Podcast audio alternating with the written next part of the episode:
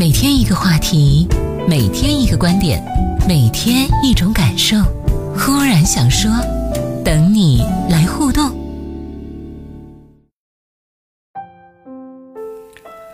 史铁生的文章《秋天的怀念》，很多人学生时代都读过。今天我们再来读一读这篇文章，在细致的心理描写、动作描写中，感受那份母爱。双腿瘫痪后，我的脾气变得暴怒无常。望着望着窗外天上北归的雁阵，我会突然把面前的玻璃砸碎；听着听着李谷一甜美的歌声，我会猛地把手边的东西摔向四周的墙壁。母亲这时就会悄悄地躲出去，在我看不见的地方，偷偷地听着我的动静。当一切恢复沉寂时，她又悄悄地进来。眼边红红的，看着我。听说北海的花都开了，我推着你出去走走。他总是这么说。母亲喜欢花，可自从我的腿瘫痪以后，她侍弄的那些花都死了。不，我不去。我狠命地捶打这两条可恨的腿，喊着：“我活什么劲儿？”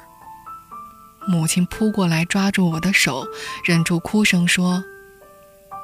咱娘俩在一块儿，好好活，好好活。可我却一直都不知道，他的病已经到了那步田地。后来妹妹告诉我，她常常肝疼的整宿整宿，翻来覆去的睡不着。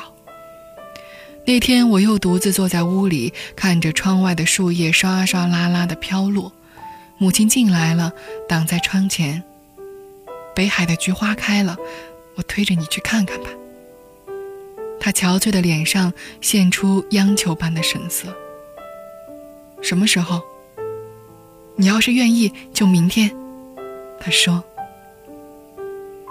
我的回答已经让他喜出望外了。好吧，就明天。我说。他高兴的一会儿坐下，一会儿站起。那就赶紧准备准备。哎呀，烦不烦？几步路有什么好准备的？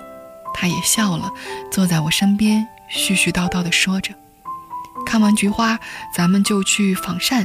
你小时候最爱吃那儿的豌豆黄，还记得那回我带你去北海吗？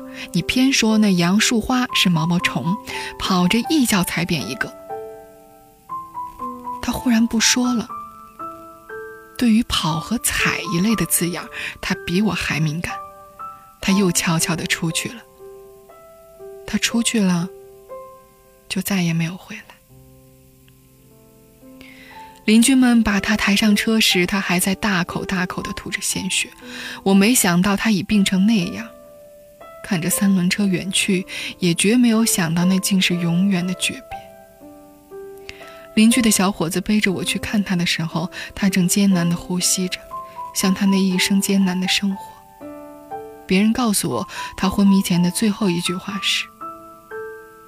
我那个有病的儿子，和我那个还未成年的女儿。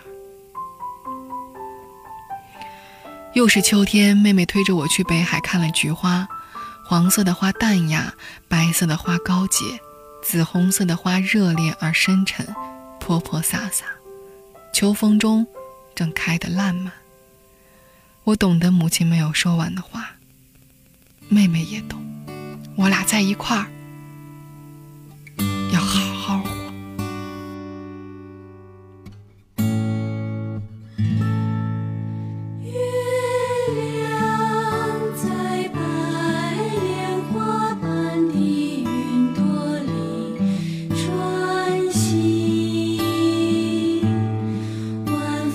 吹来一阵阵快乐的歌声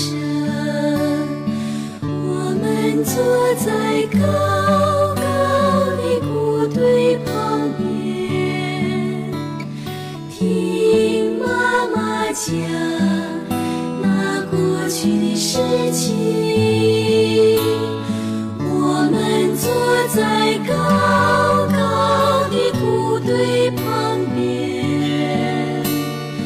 听妈妈讲那过去的事情，